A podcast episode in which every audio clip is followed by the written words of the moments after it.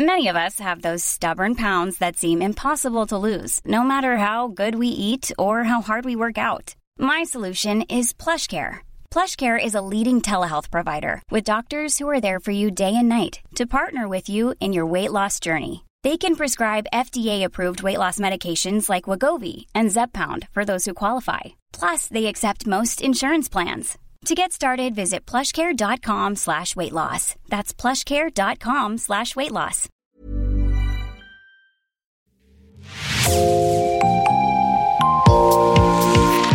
Bonjour et bienvenue dans Podcasting, l'actu dans la poche, le podcast quotidien d'actualité du Grand Sud-Ouest. Chaque jour, suivez-nous à la découverte de l'information régionale avec les journalistes et chroniqueurs du territoire. Je m'appelle Jean Berthelot de Lagleté et l'épisode du jour vous est présenté par Juliette Chénion de l'équipe Podcasting. Aujourd'hui dans Podcasting Direction la Creuse, le média Champ Libre nous emmène à la Cité internationale de la tapisserie d'Aubusson. Pour parler de ce reportage, nous sommes avec Sonia Moumen. Bonjour. Bonjour. Vous êtes rédactrice en chef de Champ Libre et vous nous racontez donc ce reportage à la Cité internationale de la tapisserie. Commençons par les bases. Pour nos auditeurs et auditrices qui ne seraient pas familiers de cet art, rappelez-nous ce qu'est ce qu'est la tapisserie. La tapisserie, je crois que c'est d'abord un art visuel, c'est d'abord euh, une œuvre textile, ce sont des fils euh, qui sont tissés. Et à Aubusson, il y a une tradition de tapisserie qui remonte à six siècles maintenant et qu'on appelle basse lisse. C'est quelque chose de très très particulier travailler à ce point particulier que hum, la tapisserie d'Aubusson, ce savoir-faire a été classé patrimoine immatériel de l'UNESCO. Si l'on décrit euh, la manière de faire de la tapisserie, on, utilise euh, des métiers à tisser, c'est ça? C'est euh, alors spécifiquement pour Aubusson, ce sont des métiers à tisser qu'on appelle basse lisse, c'est-à-dire qu'ils sont à plat et non pas verticaux.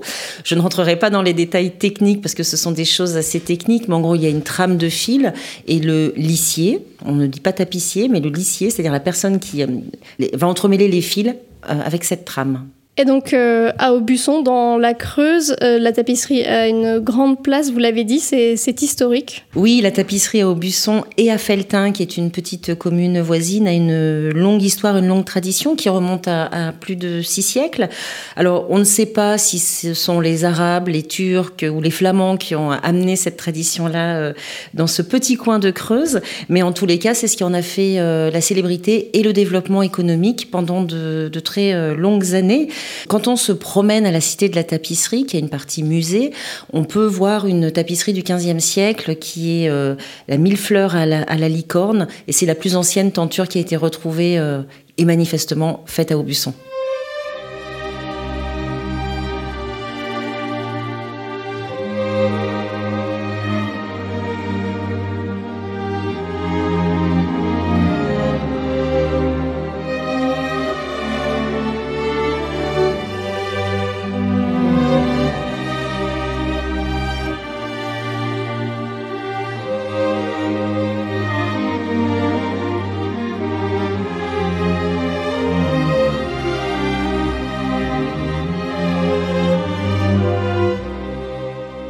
Quand on en parle comme ça, cet art peut sembler euh, ancien, voire dépassé, mais la Cité internationale de, la tapisserie démontre le contraire.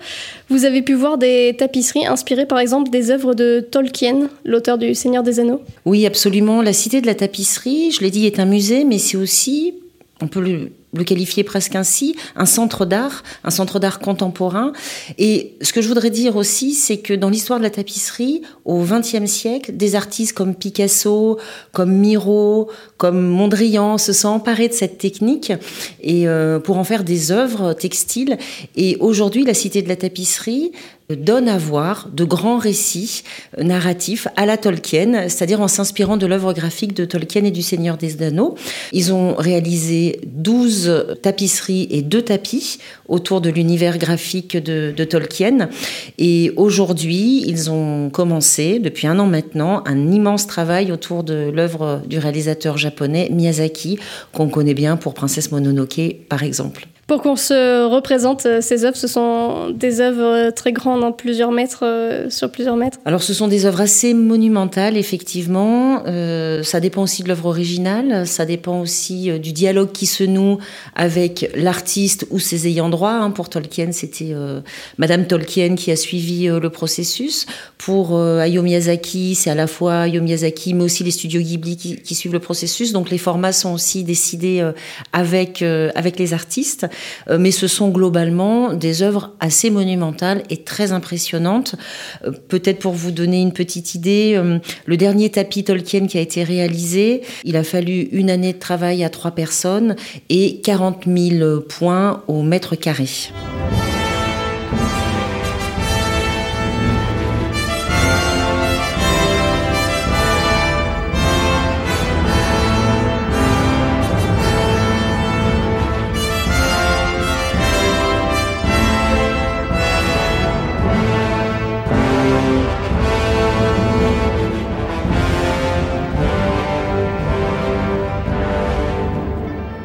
Fait pour passer d'une œuvre euh, picturale à une œuvre de tapisserie? Quelles sont euh, les étapes dans la création? Alors ça, c'est euh, une question assez passionnante, puisqu'il y a un intermédiaire très important entre l'œuvre dessinée par l'artiste et la tapisserie. Il y a le cartonnier ou la cartonnière, et c'est une personne qui va interpréter sous forme de carton l'œuvre originale en connaissant les contraintes du lissier, c'est-à-dire les contraintes des fils à tisser, et qui va essayer de rendre compte visuellement euh, des profondeurs, des matières, des couleurs, des nuances. Donc le cartonnier ou la cartonnière sont des gens qui viennent vraiment des arts plastiques, ce sont des artistes eux aussi. Une image qui marque dans le reportage, c'est celle de tous les fils et de toutes les couleurs différentes dont dispose euh, l'atelier. Ils ont vraiment des nuances de couleurs euh, très différentes. Oui, c'est quelque chose d'assez intéressant, c'est-à-dire que en plus du métier de lissier, il y a aussi un rôle très important qui est la fabrication des fils et la teinture. Alors certaines manufactures ou certains ateliers fabriquent encore eux-mêmes leurs fils et les teignent eux-mêmes. Quand on visite ces espaces de conservation des, fils, qui sont extrêmement précieux, c'est assez passionnant parce qu'on est face à une palette de couleurs et de nuances euh, vraiment très impressionnantes. Ces teintures se font évidemment toujours à l'ancienne, donc avec un travail extrêmement artisanal. Vous l'avez dit, la Cité internationale travaille euh, en ce moment sur euh, les œuvres de Miyazaki. Quels sont les défis, peut-être les difficultés qu'on rencontre dans un, dans un tel projet? Alors, je pense que le plus gros défi à la base, c'était euh, déjà d'avoir l'accord d'Hayao Miyazaki et des studios Ghibli. Et il se trouve, c'est une anecdote assez, assez passionnante, il se trouve qu'une jeune japonaise est arrivée à Aubusson il y a une dizaine d'années. Elle venait des arts graphiques, elle s'est formée. Elle a adoré la tapisserie. Elle est restée. Elle, euh, elle est actuellement salariée dans un atelier, euh, l'atelier A2 à Aubusson, comme lissière. Évidemment, elle a été baignée par l'univers de Miyazaki. Et un jour, elle s'est dit, mais est-ce qu'on pourrait pas essayer de monter ce projet-là? Et donc, c'est, euh, elle a fait jouer ses relations et la Cité de la tapisserie aussi, bien sûr, pour que ce projet puisse aboutir. Donc, le premier défi, c'était celui-ci. Et le, le deuxième défi, c'est sans doute de rendre compte de l'univers de Miyazaki en images fixes. Donc cinq euh, tapisseries vont être réalisées euh, tirées de plusieurs films, comment on rend compte de son univers extrêmement riche, de sa fantasmagorie, à travers une image fixe. C'est tout l'enjeu aussi de ce projet.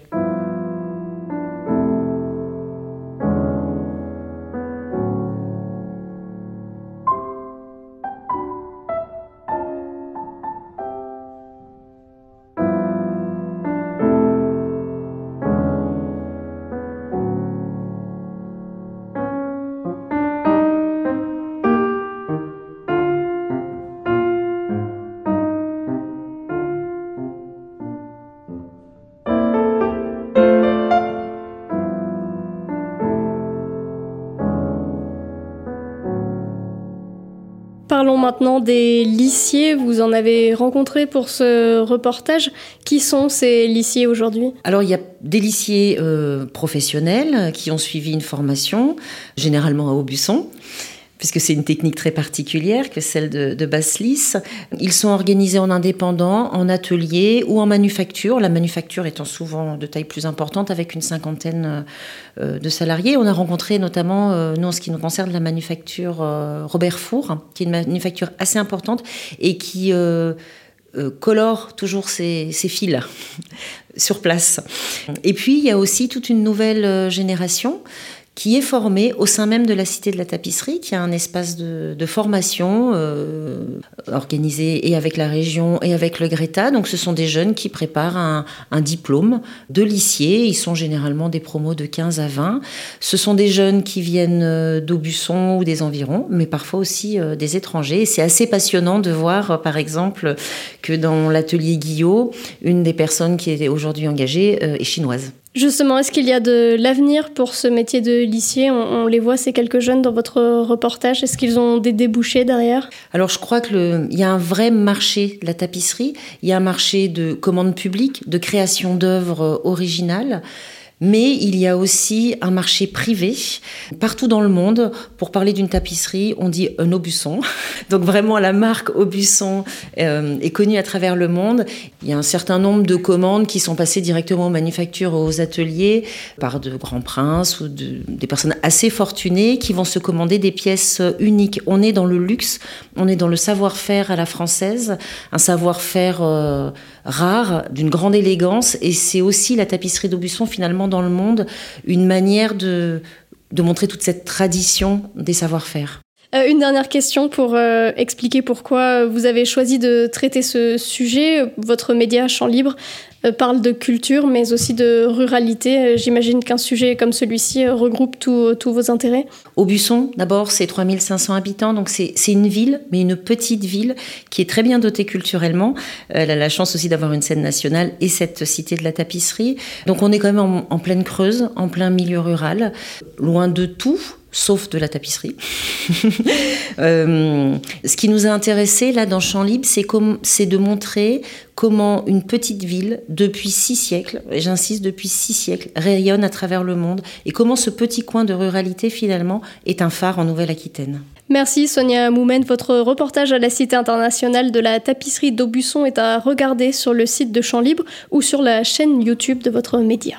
Merci Juliette Chénion, c'est la fin de cet épisode de podcasting. Production Anne-Charlotte Delange, Juliette Chénion, Clara Echari, Myrène Garaïco-Echea, Mathilde Leleuil et Marion Ruot, iconographie Magali Marico, programmation musicale Gabriel Taïeb et réalisation Olivier Duval. Si vous aimez podcasting, le podcast quotidien d'actualité du Grand Sud-Ouest, n'hésitez pas à vous abonner, à liker et à partager nos publications. Retrouvez-nous chaque jour à 16h30 sur notre site et sur nos réseaux sociaux, ainsi que sur ceux des médias indépendants de la région qui sont nos partenaires. Retrouvez-nous aussi sur toutes les plateformes d'écoute dont Spotify, Deezer, Apple Podcast ou Google Podcast. Podcasting, c'est l'actu dans la poche.